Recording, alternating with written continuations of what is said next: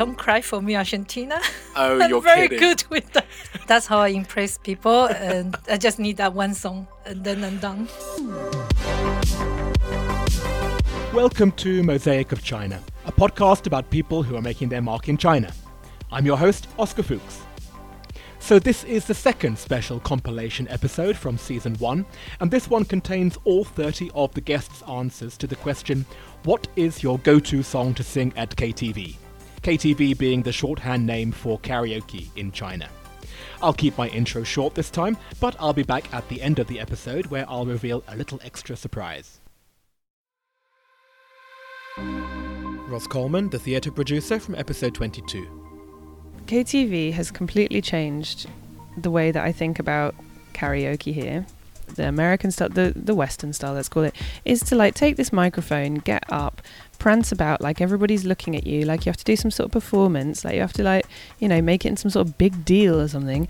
When actually you could just sit there, choose a load of songs, whoever's the best one at singing it or wants to sing it can sing that song, sit back, do the song to a really high quality level as if you're playing a game and then pass the mic to the next person. If you get bored, you don't have to finish the song. And so, one of the things that we have a tendency to do at KTV is just to rush on in there, get everything on order, and then um, choose all of the ones that we know. And then somebody can just take it, like if they want to take it.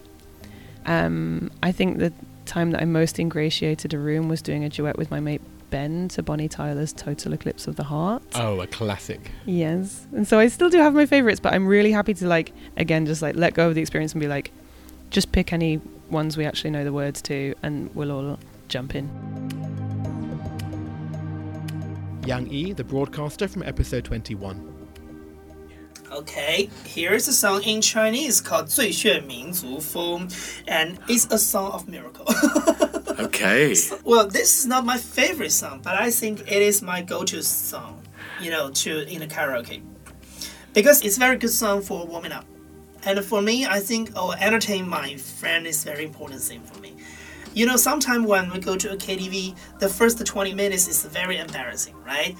Someone is picking their own song, someone is order drink and food, someone is chit chat, and no one is focusing on singing. So this song is, you know, it's very good way to everyone pay attention to you. Sabrina Chen, the dance program curator from episode 26. Bohemian Rhapsody. One of the reasons why I like this song very much is because it's similar to musical. Because I, I used to work in a musical company too. Angie Wu, the jewellery craftsman from episode 18. So don't cry for me, Argentina. Oh, I'm you're very kidding. good with that. okay, so that's because you're Argentinian, or at least one eighth Argentinian. no, but also because the song falls into my my voice range, mm-hmm. and I can do that high pitch really nicely. But usually after that song, I cannot sing anymore. but I love it, and also people know I'm from Argentina, so they love to hear me singing this song. That's how I impress people, and I just need that one song, and then I'm done. Jorge Lucio, the marketer for Sprite from episode 5. Surprisingly, it's a, it's a Chinese song, Fei De Geng Gao. Uh, I don't know if you know that most of the companies, when you first, the, the first year that you arrive, you need to perform in the annual dinner. So I need to perf- I needed to perform. They say, "What do you do?" And I say, "Well, I think I like singing." So they say, "Oh, yeah, yeah, yeah. Let's the, let's put you to sing." And I said, "Oh my God, I need to." and then I I was in a business trip in Guangzhou, and and I was listening to this song and I said, "Oh, this song is so beautiful," and um, and they told me what the what the song was about. It was like uh, you know overcoming problems, and we were having like this super troubled project at that time. And I said, "Oh, mom, this is so perfect." Uh, so the song is about that.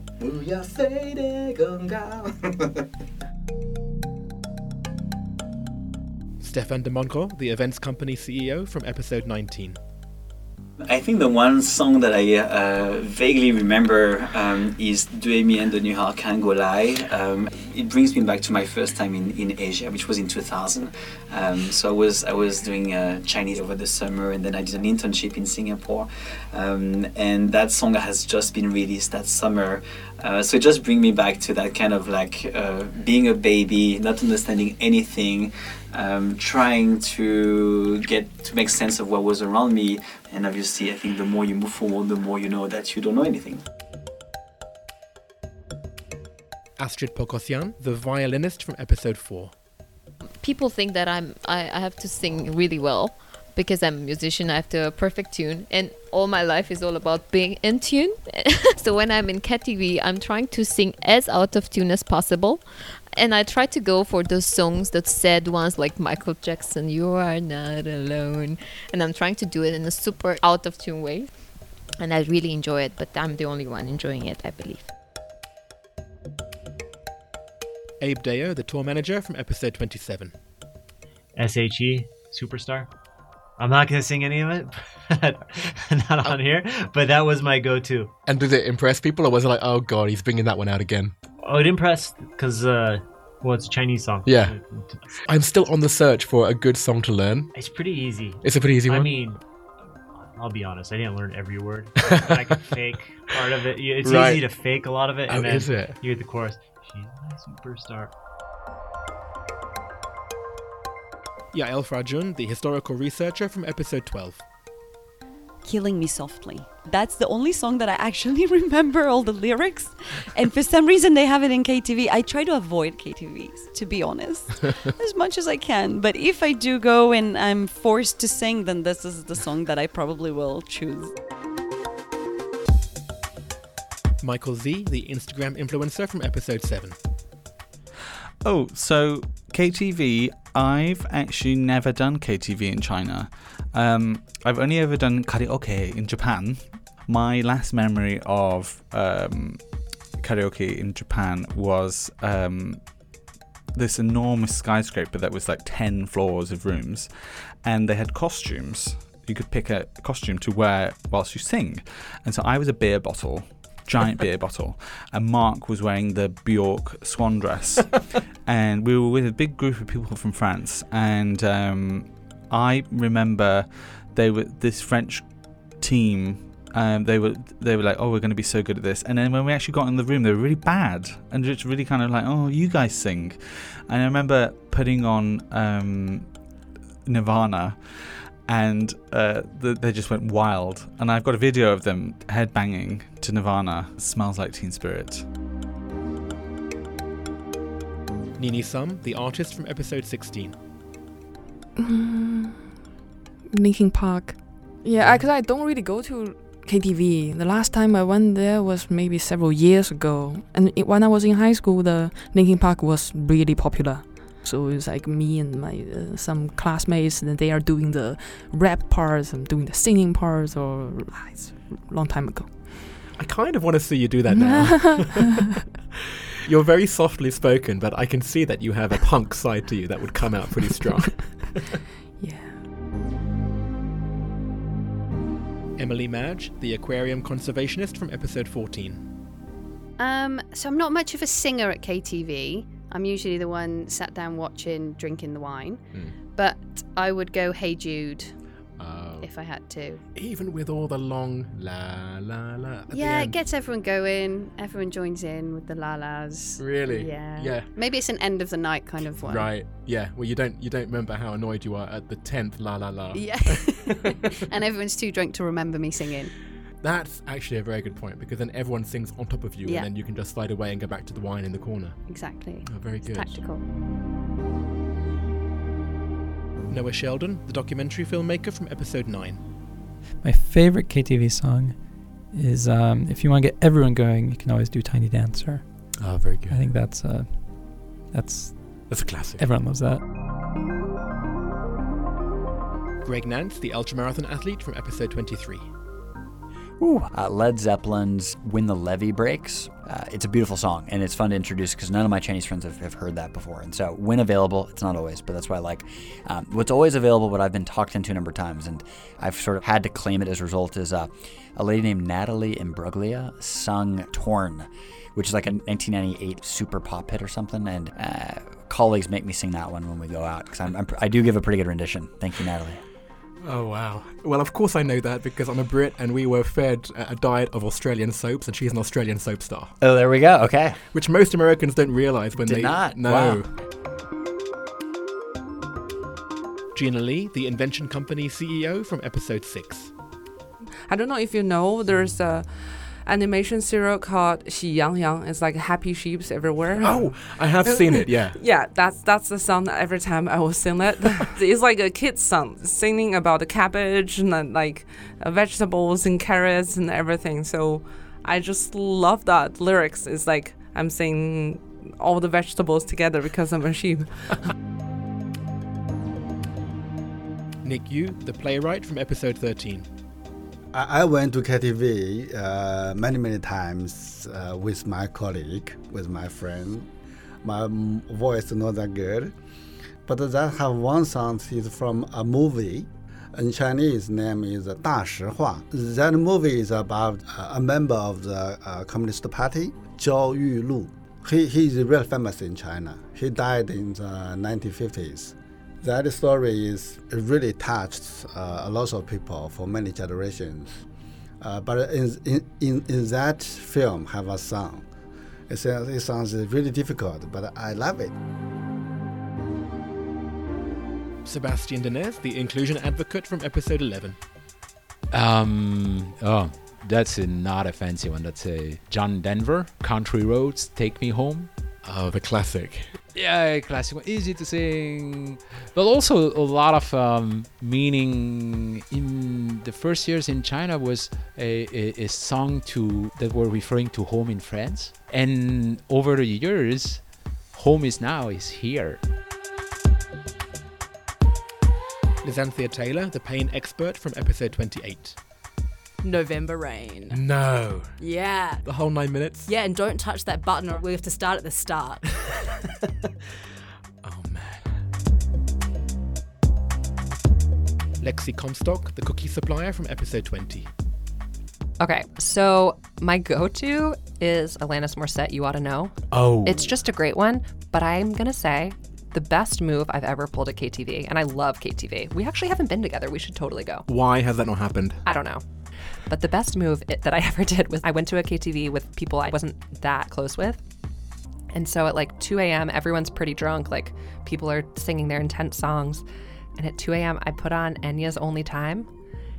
Like, who can say? And it was so funny because everyone was like, who is this girl? Like, what is she singing? And I was taking it really seriously. And everyone's kind of drunk by that point. So, like, half the people didn't remember, but the people who do were like, what is that?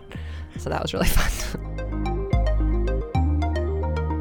Maple Zwar, the comedian from episode 2. I love uh, Adele. Very deep voice and very emotional. Yeah, but very hard to sing.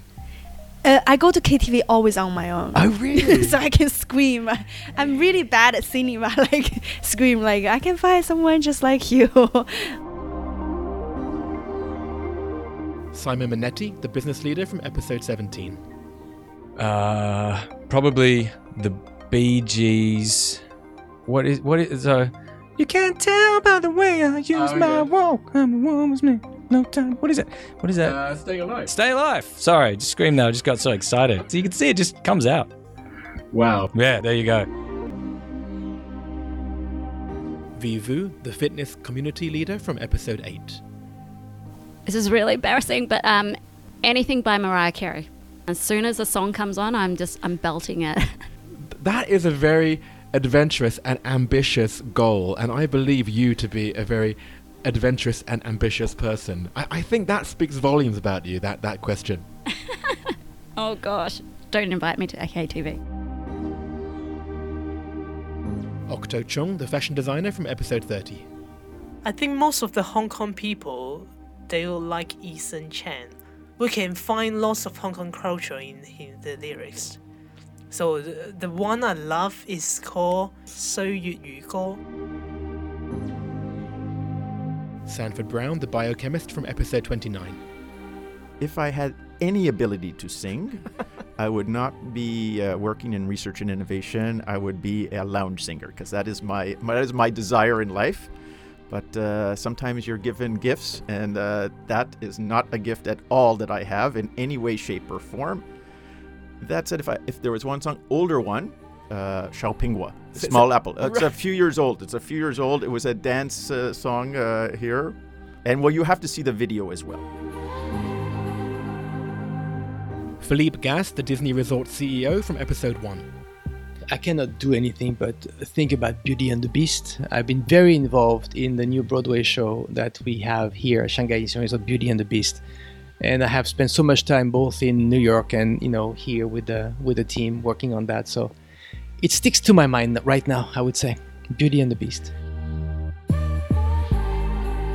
Laurie Lee, the private club GM from episode 10. I think because sometimes I, I go with a Chinese friend, sometimes go with a Western friend. I have to pick up a song which both people can understand. So I will pick up uh, Yesterday Once More. So e- everyone can uh, sing together. And uh, it used to be a very sad song, but when 10 people sing together, it will be very joyful. Eric Olander, the journalist from episode 3. Th- this is quite revealing. I've spent a significant chunk of my adult life in Asia, Japan, Vietnam, China. Uh, I don't do KTV. I don't do it for the betterment of society, and I don't do because you don't want to hear me sing. And Oh, but I do. Oh no, you really, really don't. But I could do, you know, like, you know, I mean, shower singing, like, you know, oh god, your your whole character will be judged on whether how hip you are if you on what song you sing. Oh, I, I, I you know, um, I'll say American Pie. My, my Miss American Pie went to the. Okay, Eric, so it's beautiful. There What- we go. what's wrong with but you? This is why you don't want me. I mean, I'll be on that front line podcasting, but not singing. Gigi Chang, the translator from episode 24. Gosh, I don't really. I mean, I either like some sort of 80s Hong Kong TV theme song, Mm. Or try very miserably and impossibly to sing um, this Chinese band called New Pants, Sing Zi. But yeah, it's impossible. We're very bad at karaoke. Tom Barker, the diplomat from episode 25. I have done Noraebang, which is the Korean version of KTV. Um, I, I sing in the way that um, a diplomatic personality should, so dogs howl and screech in the distance.